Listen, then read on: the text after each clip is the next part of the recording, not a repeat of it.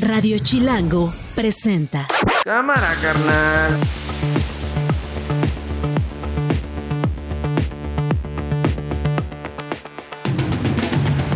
Viernes, viernes 9 de febrero del 2024. Soy Nacho Lozano, es la una de la tarde en punto y esto no es un noticiero. Así suena el mediodía.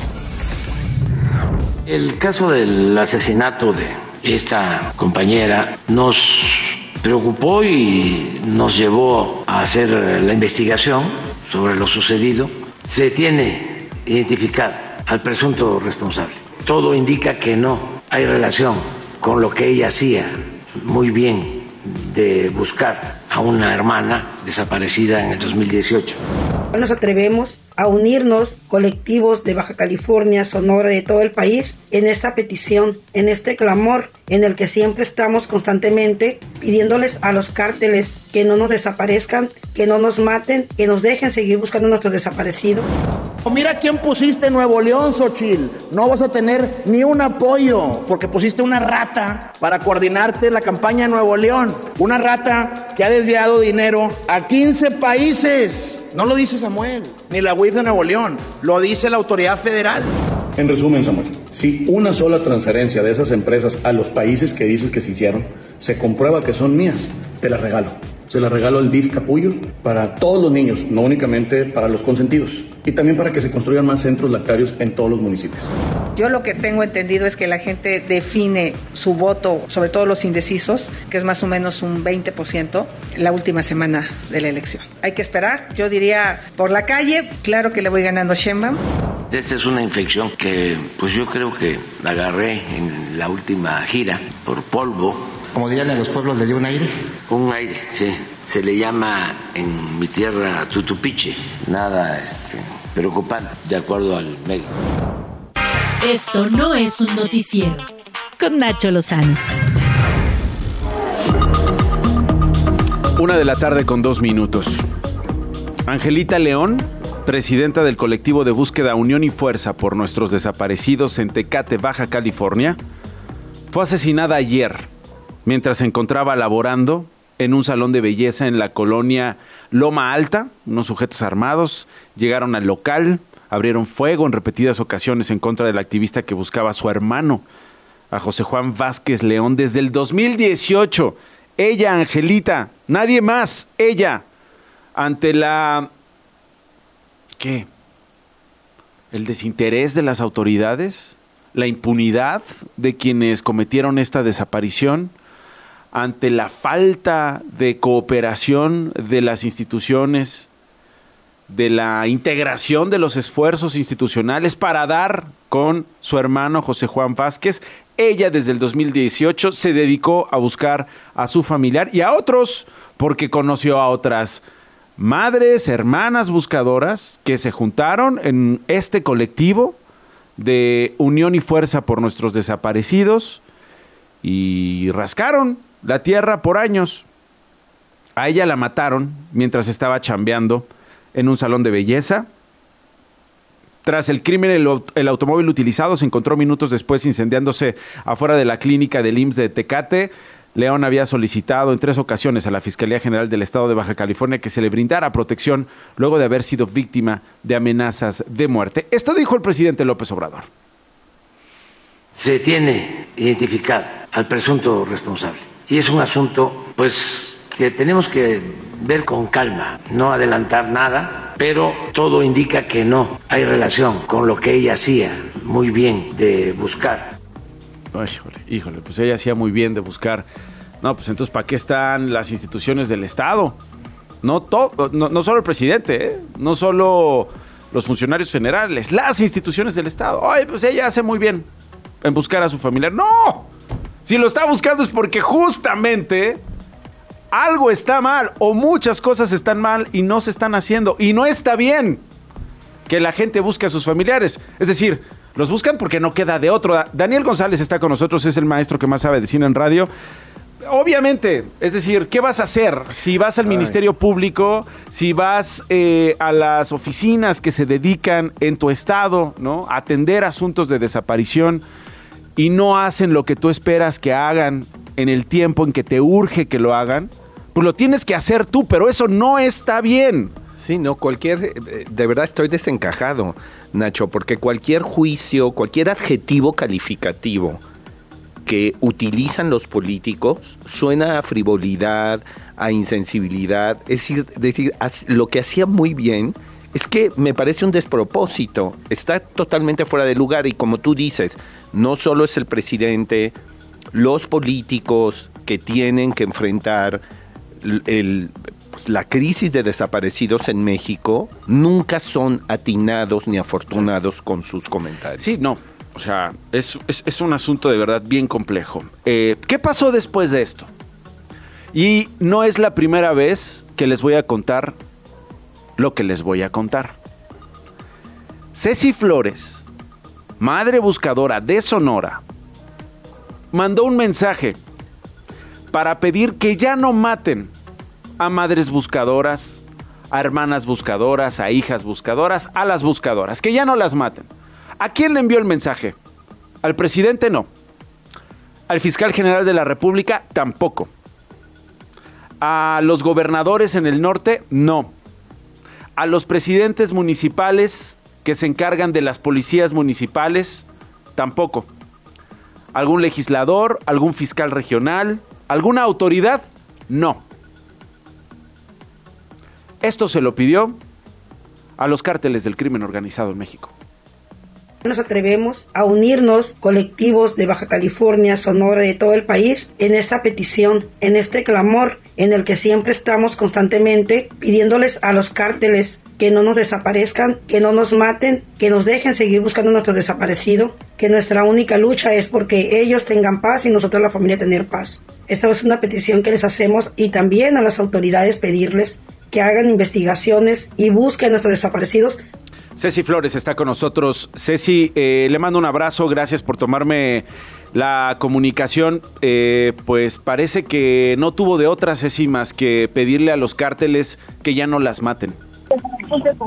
Así es, pues no nos ha quedado de otra más que pedirle, implorarles piedad a las personas que son los causantes muchas ocasiones de lo que estamos viviendo a las madres, pero que son los únicos que nos pueden dar solución porque si ellos se los llevaron son los únicos que nos pueden decir dónde están. Y si ellos son los que están matando y desapareciendo a las madres, son los únicos que pueden tener piedad por nosotros, porque como te lo, se los comenté en el video, las madres somos la única esperanza de que el día que ellos desaparezcan puedan volver a casa, porque las mamás primero recurrimos a las madres antes que a las autoridades. Entonces, es por lo que nos atrevemos. Eh, no culpamos de todo a ellos, porque sabemos que en muchas ocasiones también son por crímenes pasionales que el esposo las mata o algo, ¿no? Entonces, pero pues no nos queda de otra más que implorar para ellos porque son los únicos que pueden ayudar al momento, son lo único que ha dado respuesta, creemos, porque por parte de las autoridades no hemos tenido nada ni en búsqueda de la investigación de nuestros hijos, pero los hallazgos tan grandes que hemos tenido los hemos tenido a base de llamadas anónimas. Entonces pensamos, ¿quién nos da el anónimo y ubicación exacta donde hay tantos cuerpos? Qué duro, qué duro, Ceci. Me dice, pues las autoridades no nos van a ayudar, las autoridades no nos van a responder y apelamos a los criminales, ¿no? apelamos a los criminales que en muchas, en muchas zonas, Ceci, son los que mandan, son los que gobiernan de facto. El país está gobernado por ellos, lo estamos mirando, lo estamos mirando en cada situación que vivimos todos los días constantemente. Entonces, ¿qué podemos decir y qué podemos hacer sino implorar a los que se llevan a nuestros hijos y que nos pueden decir dónde están. Ceci, ¿alguna respuesta de algún grupo criminal después de este video? No, al momento nadie. Al momento ni nadie. ni amenazas, ni para bien ni para mal, nadie nos ha contestado. Esperemos que nos contesten con hechos y que pues que ya no estén haciendo tanto daño a las madres, que piensen que ellos de una mujer nacieron y por porque nacieron de una mujer, la mujer merece respeto. Ceci, ¿qué sabemos del crimen del que fue víctima Angelita León en este salón de belleza? ¿Hay alguna novedad que ustedes que investigan, que siempre tienen otras fuentes, que siempre tienen eh, otras líneas eh, de investigación y que ustedes hacen en muchas ocasiones los trabajos, las pesquisas en lugar de las autoridades? ¿Qué se sabe hasta ahora de quién mató a Angelita León y por qué? Al momento no sabemos nada. Las autoridades dicen que ya están en la investigación y que pronto va a aparecer el culpable y que va a tener su castigo. Y también se dice que Angelita ya tenía denuncias para alguna persona en días anteriores que había sido amenazada, amedrentada, estaba protegida por el mecanismo federal, igual que estoy protegida yo y muchas familias. Tenía un botón de pánico, que eso no le salvó la vida, como se pueden dar cuenta y como lo he comentado en muchas ocasiones, que hemos estado en riesgo y apretamos el botón de pánico y nunca llega ninguna autoridad. Eh, Ceci, ¿por qué, que no es la solución. ¿Por qué no me ayuda a explicar lo del botón de pánico? Desde hace años sabemos de activistas, de víctimas, de colegas periodistas que están en diversos mecanismos con un botón de pánico. Lo hemos explicado en otras ocasiones, Ceci, pero eh, para ser más, eh, para ilustrar mejor lo que habría pasado con Angelita y cómo funciona un botón de pánico en el marco de un mecanismo, díganos cómo funciona. El botón de pánico nada más es para tener tu localización, pero cuando no hay señal, de todas maneras no sirve ese botón. Entonces, para que nos demos cuenta que lo que yo he dicho en muchas ocasiones es verdad, el botón de pánico no nos salva la vida, necesitamos una seguridad permanente.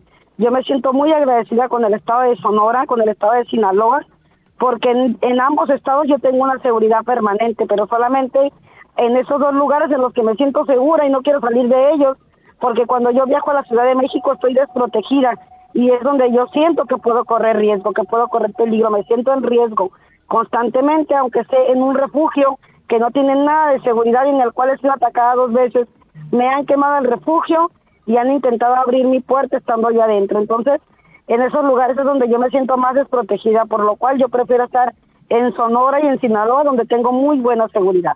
Ceci, eh, ¿y a quién le da aviso el botón? Pues el botón le da aviso a X persona porque nunca tenemos resultados. Recuerda que en hace algunos dos meses, tres meses creo que van a ser, que estuvimos con Adrián Levarón, estuvimos con otra, con Marce, otra activista que también tiene mecanismo, estuvimos siendo perseguidos. La Fiscalía General de la República estuvo siendo amedrentada igual que nosotras y nunca tuvimos el apoyo de ninguna autoridad. Estuvimos por seis horas siendo amedrentados y perseguidos y nunca llegó ninguna autoridad al lugar. Hablábamos hace unos instantes, Ceci Flores, de las palabras del presidente desde la conferencia matutina refiriéndose al asesinato de Angelita. Eh, decía el presidente, ya se tiene identificado el presunto responsable, es un asunto pues que tenemos que ver con calma, no adelantar nada, pero todo indica que no hay relación con lo que ella hacía muy bien de buscar. No es lo mismo que, que yo opine acerca de las palabras a que opine usted, que es también una buscadora. Decía yo, eh, ¿cómo, ¿cómo puede decir el presidente que una mujer hace muy bien en buscar? Cuando en realidad lo que hay detrás es un fracaso institucional. No está bien que ustedes busquen, ustedes no tendrían que buscar, que exponerse, que volverse vulnerables, vulnerables, perdón, que hacer el trabajo del Estado, ¿no? Eh, eh, eh, que llenar vacíos que las instituciones del Estado no son capaces de cubrir. No está bien que ustedes lo hagan, esa era mi opinión. No sé usted qué piensa de, de lo que escuchamos del presidente. Claro que no está bien no está bien que sean que existan madres buscadoras, no está bien que dejemos que tengamos que dejar el confort de nuestro hogar, que las madres que nos quedemos con nietos tengamos que escoger entre la búsqueda y cuidar a nuestros nietos, que salir de nuestra de nuestra casa, perder esposos, perder familia, después de haber perdido a nuestros hijos por tener que salir a buscarlos nosotras cuando hay autoridades que les corresponde la búsqueda de la investigación porque para eso les paga el gobierno. Nosotros no recibimos ninguna paga por lo que hacemos. Y estamos recibiendo esto, el, el pagar con una bala, el esfuerzo, el trabajo, el sacrificio por buscar la paz que tanto necesitamos en casa. Entonces, claro que no está bien que seamos madres buscadoras. Ceci, le agradezco muchísimo, le mando un abrazo, le deseo muchas fuerzas. Le reconozco eh, esta furia y le reconozco también esta persistencia de usted y de varias buscadoras. Eh, le mando un abrazo con mucho respeto y con mucho cariño y cuídese mucho. Eh, recuerde que este espacio siempre está abierto para ustedes. Muchísimas gracias, bendiciones. Gracias, Ceci Flores, Madre Buscadora, defensora de derechos humanos, presidenta y fundadora de Madres Buscadoras de Sonora. Una y cuarto. Esto no es un noticiero. Juan Diego Quesada es corresponsal en la región andina para el diario El País. Eh, Juan Diego Quesada entró al Alcatraz de Bukele. Eh, entraste, Juan Diego, y has publicado eh, una crónica de estos momentos eh, recorriendo esta megacárcel, este centro de confinamiento del terrorismo, una megacárcel de máxima seguridad que se inauguró cosa de un año por el presidente del Salvador, Nayib Bukele. Juan Diego, compartiste tu texto, hemos tenido oportunidad de leerlo desde antier, pero me gustaría escuchar de viva voz, Juan Diego, las impresiones que te causó esta megacárcel en el contexto político, social, jurídico de El Salvador. Bienvenido. Hola, ¿qué tal? Pues mira, una, una cosa muy impresionante porque en esta mole de, hormigón que está a las afueras del Salvador eh, hay un número indeterminado de, de, presos que pasan 23 horas y media en, en sus celdas solo tienen media hora para salir al día, siempre con los grilletes, esposados de, pies y manos, y em, están en unas condiciones, bueno, no puedo decir, es, difícil de, evaluar, ¿no? Porque también esas condiciones se dan en otras prisiones Supermax de Estados Unidos, ¿no? O de celdas de aislamiento en otras historias que hemos visto, ¿no? Pero, claro, con el régimen de excepción de, de Bukele, pues se han llenado este tipo de cárceles con presos que en muchos casos no tienen una sentencia judicial, no hay un proceso penal estructurado y por, y por el que ellos puedan defenderse. Entonces, claro, esas son las dudas que dejan estas medidas de Bukele, que sin duda han servido para acabar con las pandillas, para desactivarlas, porque eso es es evidente, ya no, ya no están operativas, pero dejan sus dudas, claro, por el respeto a los derechos humanos. Sí, sí, sí. Hablamos esta semana con Ernesto López Portillo eh, eh, precisamente acerca de esto, ¿no? De lo que se sacrifica a cambio de, eh, Juan Diego, lo que se promete como seguridad y paz, ¿no? no importa la democracia, no importa la justicia, no importa el debido proceso. muchos están dispuestos a sacrificar derechos y libertades, aun cuando se alegren porque haya detenidos, los próximos pueden ser esos que se alegran, a cambio de que haya una supuesta paz. Y de eso están llenas eh, las cárceles en muchos lugares del mundo y según activistas y según colegas reporteros, también esta megacárcel, Juan Diego. Sí, sí. La verdad es que le ha valido un apoyo inmenso a Bukele, eso es incontestable su éxito en materia de seguridad también es, evidente. Eso yo creo que no está en cuestión y no debería ser el debate a partir de ahora, ¿no? Porque ya Bukele enfrenta un segundo mandato, ha acabado con esto, eh, tiene que eh, tiene que fomentar otro tipo de políticas. Lo que se le achaca a Bukele es reelegirse cuando por la Constitución salvadoreña está expresamente prohibido en seis artículos. Él lo ha hecho, eh, ha destituido, destituyó al fiscal general, ha destituido al tribunal constitucional y ha puesto a gente, eh, a penalistas de su entorno, penalistas de, su cuerda. ¿Qué puede hacer con esto este poder Bukele? Bueno, está, está por ver. Eh, algunos creen que pues, se puede esto puede derivar en que haya una deriva autoritaria eh, más profunda, se socave las instituciones y, se pierdan los derechos y libertades totalmente en el, en el Salvador, ¿no?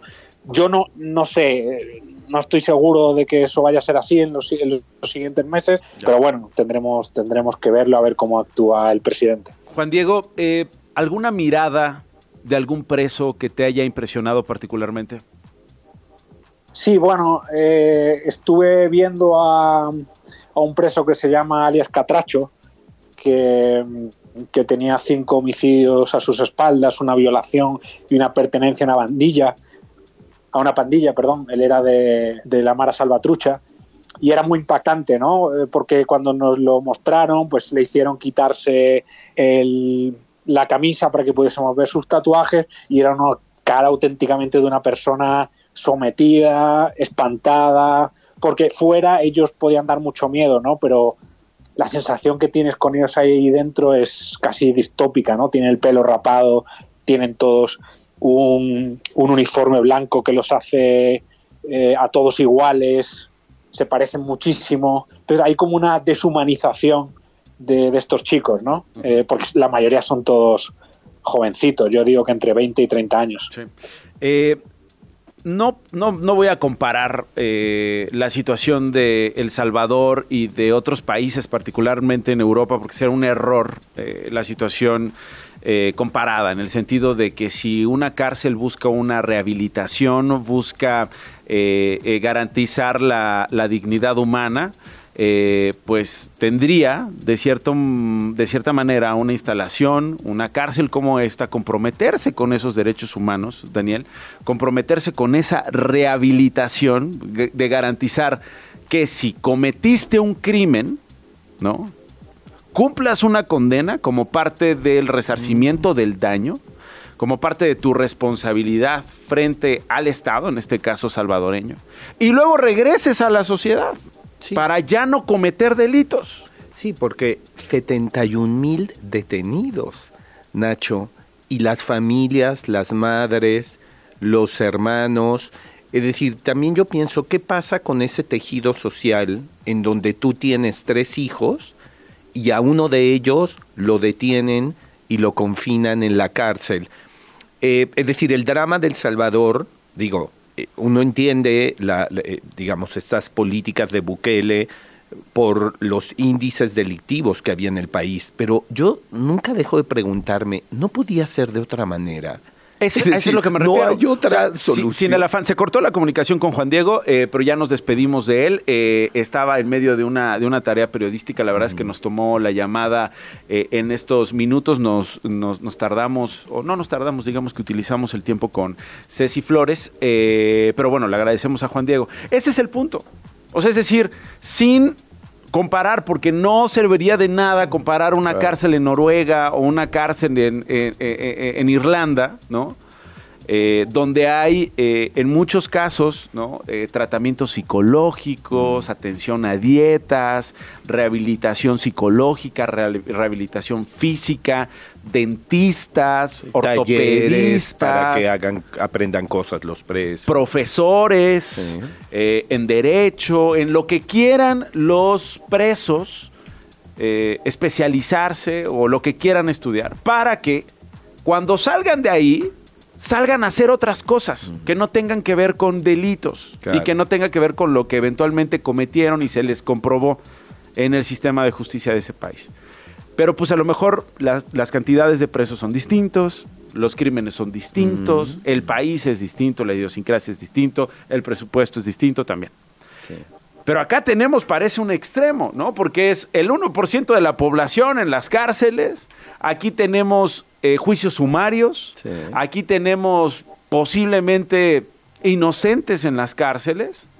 Aquí tenemos eh, una parafernalia, ¿no? Toda una campaña publicitaria alrededor de un solo hombre, ¿no? Que es el presidente reelegido, que cambió la constitución salvadoreña para volver a presentarse a las elecciones y ganar en medio de una popularidad que evidentemente surge de un cambio radical en las calles, que es siento paz, me siento segura al estar en mi negocio, me siento seguro al salir en las noches por las calles donde antes mm. me mataban, me secuestraban o se llevaban a mi familia. Sí, y un país muy lastimado que tuvo una guerra civil, que padeció eh, regímenes eh, espantosos. Eh, entonces, digamos, hablamos de una sociedad que está ya herida y creo que es un caldo de cultivo perfecto para este tipo de discursos eh, como los de Bukele. Eh, entonces también es dramático, es decir, yo entiendo a la población y digo, no estoy en esa situación, pero que tenga tal respaldo popular una eh, política fascista. El atropello de los derechos y de las libertades. se entiende, de verdad, insisto, échenle otra vez ojo a la plática que tuvimos esta semana con Ernesto López Portillo, al texto que publicó esta semana en Animal Político, precisamente sobre eso. El aceptar ceder los derechos, incluso la democracia, a cambio de un espejo que se llama paz. Eh, no un espejo, un espejismo, más bien. Porque eh, es sostenible. Porque, Nacho, es sostenible al Quería jugar con los, con los espejitos, ¿no? Que te dan a cambio de lo que sea, pero, pero no un espejismo, que es la, la paz o lo que ellos llaman la paz. Perdón, y, sí, no, me pregunto, ¿es sostenible esta política al mediano, a largo plazo de eh, detenciones arbitrarias? No sé si es sostenible, pero dice Ernesto López Portillo, es una tendencia en la región. Es interesante. Sí, interesante. escalofriante. Habrá que escuchar otra vez esa, esa conversación y habrá que escuchar otra vez esas palabras de Ernesto López Portillo y leerlo. Él y varios otros, ¿eh? que llevan años documentando esto. En el Faro llevan años documentando esto. Eh, colegas en la región también que llevan años analizando esta, este asunto. Una de la tarde con 25 minutos. Pausa y regresamos. Estás escuchando Esto no es un noticiero con Nacho Lozano. Regresamos. Las noticias de una. Adelante, Glo Hernández, bienvenida. Muy feliz viernes, Nacho. Pues en su conferencia de prensa resulta que Xochil Gálvez aseguró que le va ganando a Claudia Sheinbaum. Ella es precandidata, como bien saben, de a la presidencia del Frente Amplio por México. Escuchemos cómo lo dijo. Yo lo que tengo entendido es que la gente define su voto, sobre todo los indecisos, que es más o menos un 20% la última semana de la elección. Hay que esperar, yo diría por la calle, claro que le voy ganando a Sheinbaum. El presidente Andrés Manuel López Obrador apareció esta mañana con un párpado inflamado. sí, qué ojote. Sí, un ojote por ahí, pero pues dice que, es un aire, que es un sí, bueno, a ver, vamos a escuchar este momento, que fue un momento fantástico de un colega que le dice, oiga, este, aprovechando, le preguntamos de su salud, doctor. Perdón, doctor, no, presidente. un tutupiche. Ah, ahí ya una Es una infección. Ah, bueno, es lo que ahorita estábamos viendo la tendencia en redes de qué le había pasado en su ojo, este, ya ve que luego empiezan a especular de su estado de salud. Por un poquito preguntarle también este, ¿cómo, ahorita cómo se encuentra, cómo está su estado de salud, doctor? Eh, bien, bastante bien, bastante bien. Esta es una infección, este, que pues yo creo que la agarré en la última gira por polvo. O dirían en el pueblo, le dio un aire, ¿no? ¿Mande? Como dirían en los pueblos, le dio un aire. Un aire, sí. Y este se le llama en mi tierra tutupiche.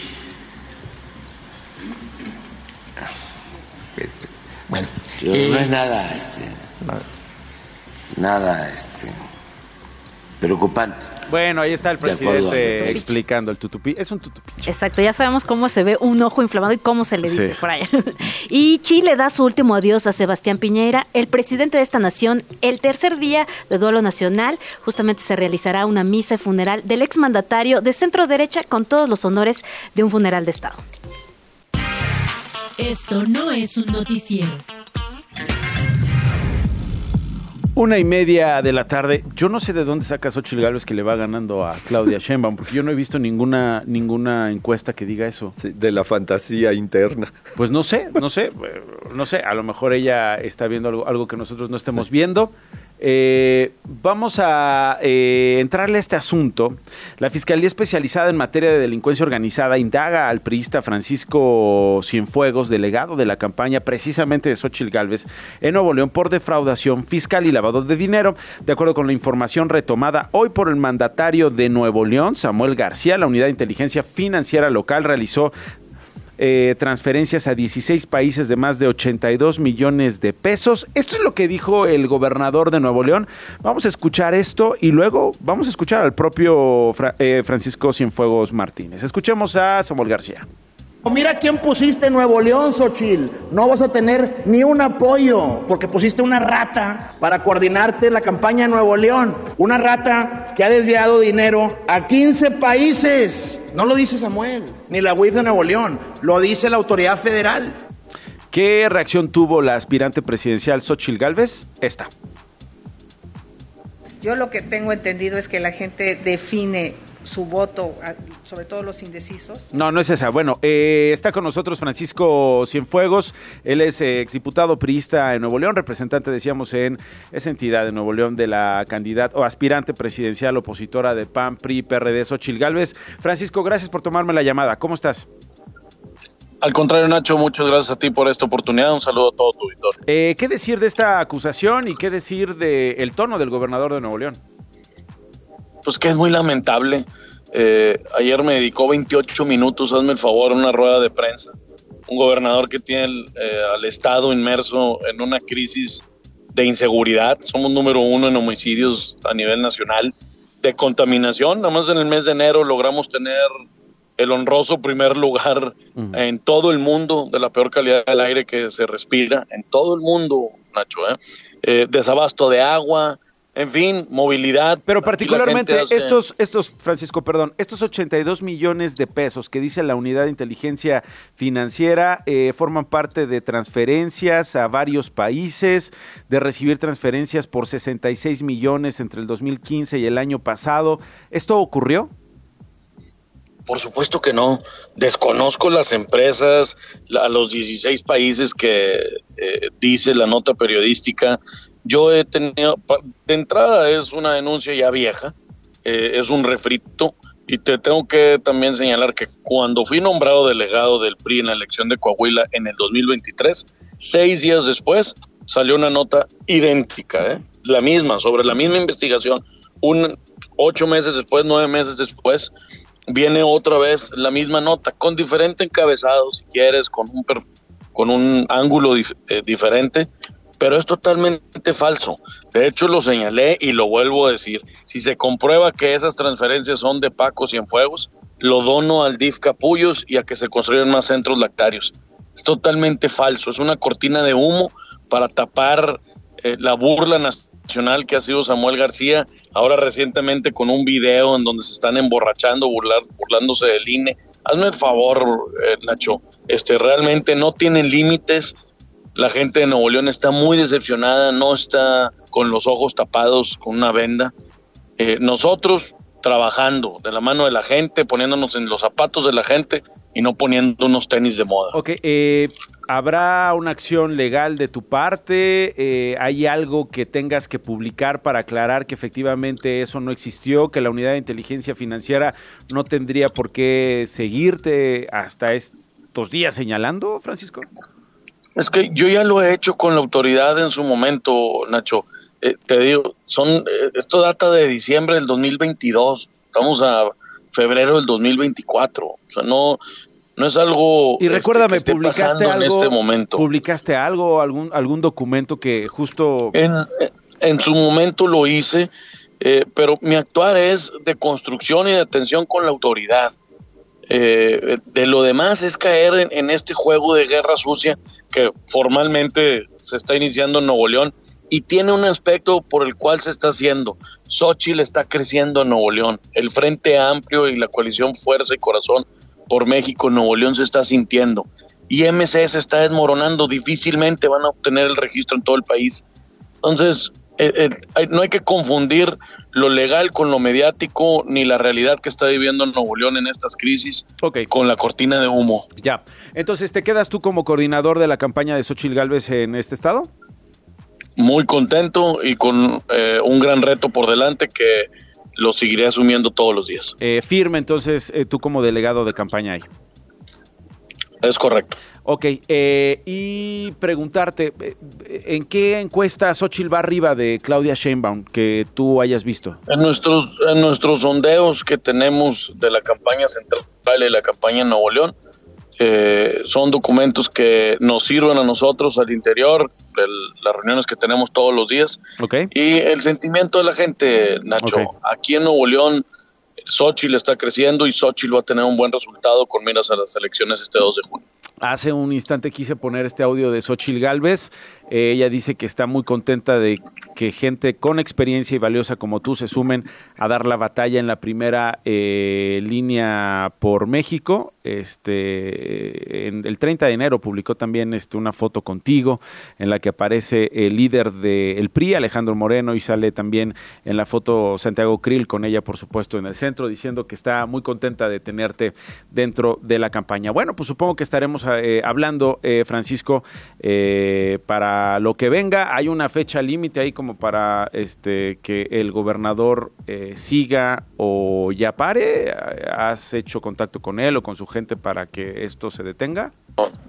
No, tengo nada que hablar con él. Él tiene una gran responsabilidad que la debería de asumir como tal, que es gobernar por Nuevo León y no estar en campaña bueno. con, con este tipo de acusaciones. Francisco, muchas gracias.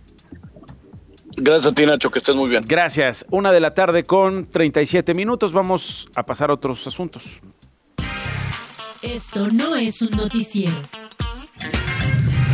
Pongo esto, ¿verdad? Ay, afortunadamente, sí, ponte los audífonos. Eh, afortunadamente tenemos que pasar a otros asuntos. Ay, un respiro. Que sí, que sí, este, desvíos de recursos, que sí la campaña, que sí, vamos a otras ficciones, ¿no? Vamos a, vamos a otros choros, pero choros que, que, que, que dicen tanta verdad. O sea, es decir, eh, la magia de un actor, ¿no? La magia de una actriz es ponernos de acuerdo en que vamos a mentir en el cine, que yo no me llamo Javier, ay sí, que yo no me llamo este no sé, este, Segismundo, no me llamo Telo, ¿no? Pero vamos a hablar de verdades a partir de la ficción que venimos a proponer. Osvaldo Zárate es actor.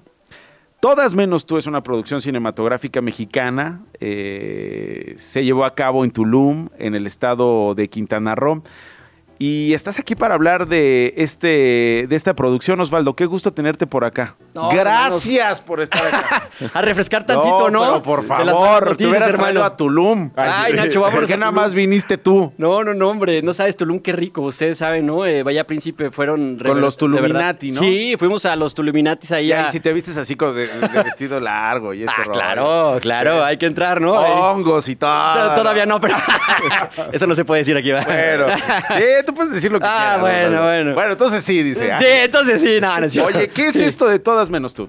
Pues es una película mexicana que necesitábamos, Nacho, porque porque no es una película romántica, es una película de amigos. Creo que en el cine mexicano estábamos llenos de, de muchas eh, comedias románticas, pero se nos había olvidado los amigos, los que están alrededor de ahí. ¿no? Este es un grupo de amigos que son como muéganos, que todos tenemos nuestro grupo real de amigos que son contados con las manos. Y estos son cinco amigos que desde chiquitos se conocen. Y bueno, pues ya están entrando a los 30 y uno de ellos se va a casar. Entonces, la neta, eh, no queremos que entre nadie al grupo, ¿no? Porque sucede eso, ¿no? Que el que empieza a casarse o a salirse, pues lo que tú digas, mi amor, ¿no? Se nos va con la chava y ya no lo tenemos de vuelta. Entonces vamos a hacer todo lo posible para que no se case. Queremos impedir esa boda. Mm, mira. Medio tóxicos, ¿va? Eh, un poquito. Medio machistas, un poquito. sí. Pero pues bueno, eh, finalmente hay que contar esa historia. ¿Y por qué en Tulum? Porque fueron los patrocinadores. Ay, sí, porque- exacto. Se buscaba que la película no fuera eh, el, el- el típico, eh, la típica boda en la Ciudad de México. Creo que se, se muestra ya demasiado la condesa. Y creo que hay muchos lugares paradisíacos para poder lograr que esta película se hiciera. Y también no salir a lo mismo de Cuernavaca. Vámonos a Cuernavaca. No, una playa, ¿no? Para que pudiéramos Sí, mostrar sí, un poquito más de México. Y bueno, a nosotros nos sirvió también como actores eh, salirnos seis, seis semanas. A echar desmadre. A echar desmadre. y para poder llevarnos Ah, no bien. solamente trabajar y a llevarse bien. Imagínate seis semanas allá riquísimo. Oye, y cuéntame de tu personaje. Se llama Fabián. Fabián es, pues es un güey que no, no, no ha ido bien últimamente. Él escribe, es escritor y quiere sacar su, su libro, quiere sacar novelas, no le va bien, entonces como que se anestesia un poquito con la bebida. Entonces creo que muchos se van a identificar ahí a los que les gusta el chupe. Entonces siempre lo vamos a ver con un tequila en la mano y es el típico güey que no se le nota nada que, que ya se le está subiendo. ¿no? O sea, rojo, rojo, rojo, con la Exacto. vena en la, en la ¿Verdad que sí? nariz. Pero, pe- pero, se de una pieza. Exacto, de una Pero sola de pieza. pieza. Y, y es este uno de los cinco mejores amigos. Y pues, la neta, Fabián, lo único que quiere es pasársela bien en Tulum. O sea. De hecho, ahí empieza la película y eh, eh, eh, le dice a su jefe, oye, mi abuelita se puso mala, este, ay, pobrecita mamá, no sé qué, ¿no? Y, y él hace cualquier pretexto para poderse ir con sus amigos, ¿no? Entonces, este personaje tiene algo de misterio, que ya lo verán en la película. Entonces, eh, es- para mí fue un reto también hacerlo, porque yo hago mucha comedia como 40 y 20 o un poquito más arriba, y aquí hago una contención, porque tiene un misterio este personaje que ya lo encontrarán en la película. Pues un reto. Se estrena la película el próximo 14 de febrero. Sí, qué mejor día, ¿no? Día del amor, la amistad. Puedes ir con tu amor, con tu amistad, con tu ligue, casi ligue, ¿no? Ajá. Este, así que bueno, pues es para todos los, los chavos también, porque los, los- los que están en los 20 se van a identificar muchísimo con su grupo de amigos y van a decir, ay, creo que vamos para allá en algún momento, yo soy tóxico, yo soy la tóxica. Y a los 30, pues ya empiezan a casarse. Y los que pasaron ya 40, 50, mm, se van a acordar de ese grupo de amigos de, de la prepa, ¿no? Bueno, pues ahí está Osvaldo Zárate, eh, parte del elenco de Todas Menos Tú. Eh, se estrena el próximo 14 de febrero, Día del Amor con la Amistad. Así es. Se me ven ahí, puedo decir que se me ven un poquito las pompas en la película. ¿Ah, sí? Pues puede ser algo que atrae al público. No sé si es atra- a- puede atraer al público, les pueda dar asco, no, lo- no lo sé. Pues Nacho. depende, ¿no? Sí, pero pues bueno, eh, me ¿Cómo describirías, ¿Cómo describirías tus Mi pompis? desnudo, no, no, fue artístico, la verdad. Fue artístico. Sí. Monsiváis decía, yo quiero hacer yo quiero hacer desnudos en la televisión, pero que no sean artísticos. No, en una temporada que todos decían, solo si es Solo- un desnudo ¿De verdad artístico. que sí? No, yo quiero hacer uno que sea vulgar. Ah, me gusta. No, eso está OnlyFans, ¿no? Pero este. Ya el, tuyo es artístico. Sí, es artístico, Ay, ya verán. Justificado, Nacho. No, se Es ven bien grandes, bien justificado. bonitas, ¿eh? Amo, amo. También decía, No hubo mira, es un maquillaje. desnudo justificado. Sí, es ¿no? No justificado. es pornografía. Es No, no, no, totalmente justificado, ya lo verán. Está padre, tiene escenas de acción también la película, entonces creo que eso se agradece también. Hay, hay, hay unas peleas ahí bastante padres y, y creo que, que, que queden bien hechas en el cine mexicano, luego las vemos y pueden ser chafas. Creo que aquí acabamos las, peleas, las ¿no? peleas. ah, yo pensé ¿sabe? que seguíamos hablando de las popis. No, las, No. las peleas. Las bueno, peleas, mi las querido peleas. Osvaldo, muchísimas gracias. Gracias, Mucha suerte con este estreno. Muchas gracias, los Que les esperamos. vaya muy bien. Todas menos tú, a Osvaldo Zárate. Una de la tarde con 43 minutos. La palabra canta. Pero también baila, se investiga y se explica. Bueno, seguimos con eh, la doctora Idaneli Mora. Ella es doctora en lingüística del Instituto de Investigaciones Filológicas de la UNAM. Doctora, qué gusto tenerla por acá. ¿Cómo está? Un gusto saludarlos. Buenas tardes. Oiga, qué palabrota, ¿eh? Sobre todo por el fin de semana que se avecina, por este Super Bowl. Aguacate. Es una palabra muy interesante, es un indigenismo, proviene de la lengua náhuatl y significa fruto del aguacate. Fruto del aguacate, que muchos decían, ay, que si el aguacate es verdura, que si la... No, es fruta. Exacto, ahí hay disquisiciones en torno al término, si es verdad esta cuestión que se ha concebido. Fíjate, Nacho, que la tenemos registrada desde el Códice Florentino desde el año de 1540 y también en el Códice Mendocino. Los jeroglíficos revelan un poblado que se llama Aguacatlán, de ahí lugar donde abunda el aguacate. Ah, también se dice que viene de la voz totonaca pagua, no es fortuito que también se le denomine pagua al aguacate en algunos lugares. Esta raíz del totonaco tiene que ver también con otros nombres de estados, como por ejemplo Puebla, que tenemos Aguacatlán Puebla o Querétaro y Nayarit, donde también se denomina como eh, lugar donde abundan los aguacates. Lo interesante, bueno, y dicho sea de paso, también se dice aguacamoli. Ah, ah aguacamole. Aguacamole. Ah, de- a lo mejor de- ahí viene el guacamole, ¿no? Ajá, exactamente, la salsa de aguacate. Esto eh, que acabas de decir es interesante porque tiene que ver con un conquistador llamado Pedro Ciesa de León, que fue cronista y conquistador de Perú, que por una mala pronunciación, como algunos términos, que es lo que les ocurrió, acuñó el término del, del náhuatl aguacatl a aguacate, es decir, modificó para que tuviera esta correlación con el Mm. Me gusta más con la tele al final, doctora. ¿Verdad? Sí. a mí también. Y luego, fíjate, Nacho, que después salieron otras cuestiones en torno al término. Y por ahí le han dado una connotación de testículo. Esto por comparación se dice por los borregos que traían los peninsulares y hacían esa relación con la forma. Entonces por ahí Ah, sale de los como testículos de los borregos y a lo mejor por- también se quedó. Además también por la textura, ¿no? Que es como arrugadita, digamos, de la piel de aguacate. Exactamente, por ahí que también, eh, bueno, sabemos que en el inglés le llaman abocado, pero curiosamente también le han señalado pera cocodrilo. Ah. Por esta forma Mira, similar a la wow. pera y por lo que acabas de decir, eh, la textura. Wow, Bueno. qué impresionante escucharla, doctora. Eh, eh, a mí sí me gustaría este fin de semana llegar ahí como Con ahí con el marchante, ¿no? Y decir, este, deme eh, cuatro piezas de guacamole. Bueno, no, perdón, ya vi mi dinero, nada más una. Ay, sí, porque está bien caro además, doctora. Sí, además, y le pones poquita sal porque sabe muy rico. Sí, poquita sal y para solo potenciar el sabor. Doctora Danelli, muchas gracias. Oiga, disfrute mucho el fin de semana y si se le atraviesan ahí unos aguacamolis, pues mándenos aunque sea una foto de un guacamole. De acuerdo, muy bien. Buenas tardes Gracias. y enhorabuena para todos. Gracias, una de la tarde con 47 minutos. Esto no es un noticiero. Con Nacho Lozano. Hablando de aguacates que no los de Tavo, sino los que se van a partir Qué para bueno el guacamole. dijiste, este, aguacamole, aguacate, no dijiste testículos, No entonces dije, ya con eso me pero quedo... testículo de borrego. Sí, no, de borrego, e- es un poquito más fino, No, pero eh, con un poquito de sal. Con un poquito de sal. Tavo Rodríguez es productor de Grand Slam y el Super Bowl este fin de semana. La edición número que 58 es. Es la de edición 58 y digo, relacionado todavía que estamos platicando ahorita del, eh, pues, del aguacate, se consumen 35 mil toneladas de de aguacate en tres horas para el partido del Super Domingo. Vengo a platicarles justamente de eh, pues estos datos curiosos. Por favor, por favor, a ver, no. Estas cosas que son divertidas para platicar por si de repente no viste ni un partido toda la temporada y dices, ay, pues quiero Tengas algo al que tren. decir de Super Bowl. Oye, ¿viste el Super Bowl? No, pero 35 mil eh, millones de toneladas, pero de se vende de kilómetros. este 1500 millones eh, toneladas de cerveza y, y A ver, esos, esos datos. Venga, arráncate, mi querido Tavo Rodríguez. ¿Qué datos traes sobre el Super Bowl de este fin de Les semana? voy, les voy a platicar de todo un poco. ¿Qué pasa si los ganan los 49? Bueno, si ganan los 49, sería la segunda vez en que una pareja de padre e hijo serían capaces de ganar con el mismo equipo. Ya hay varias familias que han ganado en diferentes equipos. Esta sería la segunda, en donde está Ed y Christian McCaffrey, que es, como les decía, está jugando para el equipo de San Francisco. Y el- primero que fue eh, estuvo Steve y Zach Diosi. Esto fue en los New York Giants en el 90 y su hijo en el 2008 y en el 2012. Ah, mira, en este caso padre e hijo, pero en, eh, en el mismo los equipo. 49. Así es. Después, eh, existe el juego como tal de la NFL, el oficial, que lo desarrolla EA Sports, que se llama Madden Football. Eh, ellos hacen su simulación y pues no es siempre muy acertada, pero como dato, dicen, esta vez gana Kansas City. 30 a 21. Vamos a ver si es cierto. Cuando se enfrentaron ¿Tú a hace unos años, yo le voy a San Francisco. A San Francisco. ¿Tú, Dani, le vas a alguien? También. Al San Francisco. Ah, ya.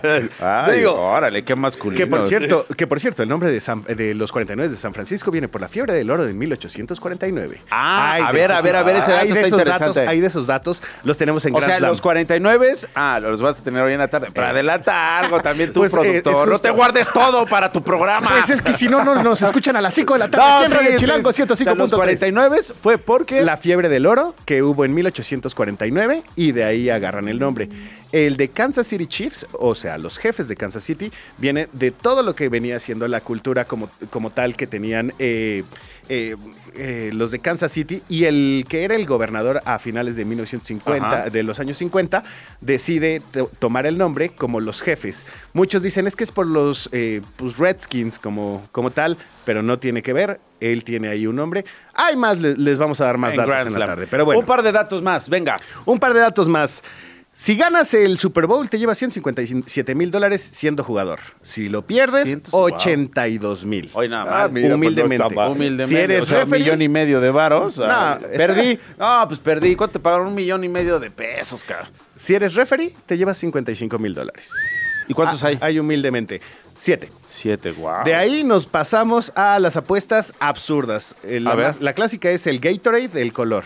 Pero ¿qué pasa si... ¿Cuál es, el Gatorade de color? Eh, cuando gana el equipo, es una tradición que les avienta como tal la jarra de donde están las bebidas energéticas y tienen que adivinar o tienen que apostar de qué color va a ser eh, con el que bañan al, eh, al ¿Y entrenador como apuestan, tal. ¿Y apuestan quiénes? Ah, pues eh, la gente. La gente, la gente. en Las Vegas. Ah, va a ser azul. Ajá, y si es azul, le echo 10 dólares, le echo 20 dólares y con eso le entramos. Órale. A ver, Entonces, otro, esa otro, es de la otro. clásica. Pero hay apuestas tan absurdas. Por ejemplo, el setlist de Usher. Si eh, Taylor Swift va a enseñar o no el ombligo. Oye, ¿Qué pasa es que si Travis lo de Kelce- Taylor Swift me tiene tan Lo del apabullado.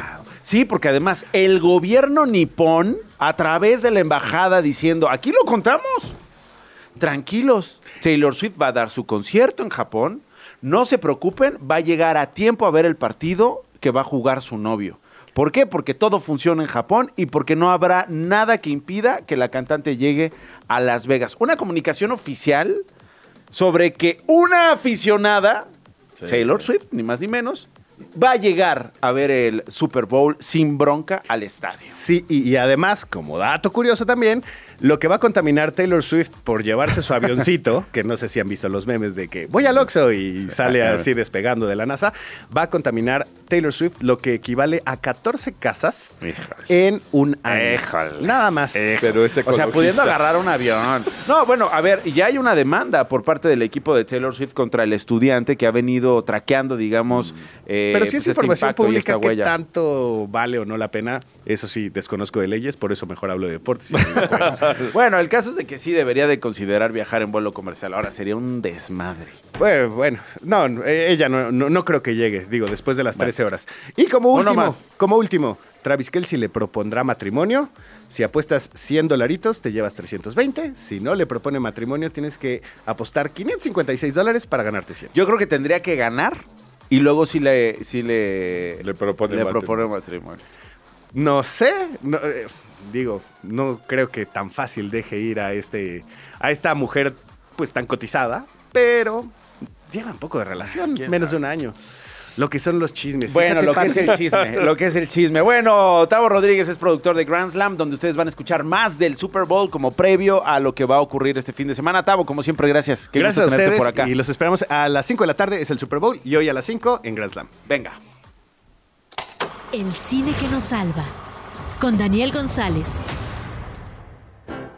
Dani, venga, ¿qué nos recomiendas para ver hoy? Pues mira, Nacho, se estrena Secretos de un Escándalo, título espantoso, eh, de May December, del gran director norteamericano Todd Haynes. Eh, el contexto es el siguiente. En 1997, eh, una historia local en Boring, Washington, tuvo una resonancia mayor en todos los Estados Unidos, porque una profesora de primaria, Mary Kay Letourneau, que tenía treinta y tantos años, es arrestada y condenada tras confesar su relación sexual con un adolescente de 12 años que era su alumno, eh, de quien quedó embarazada. Mientras esperaba su sentencia, nació la pequeña, cumple su primera pena eh, de tres meses y la encuentra la policía en un automóvil con el chico nuevamente y se vuelve a embarazar. El juez revoca la primera sentencia y la condenan a siete años y medio, periodo en el que nace la segunda niña. Pues te has de imaginar todo el escándalo que causó esto. Ella finalmente sale y cuando sale se casa con el chico. Y tienen una familia, 12 años viven juntos y, eh, y después se divorcian y el chico, que siempre había declarado que toda la relación había sido consensuada, finalmente, antes de que ella muere, ella murió apenas hace un par de años, dijo, pues no lo fue tal.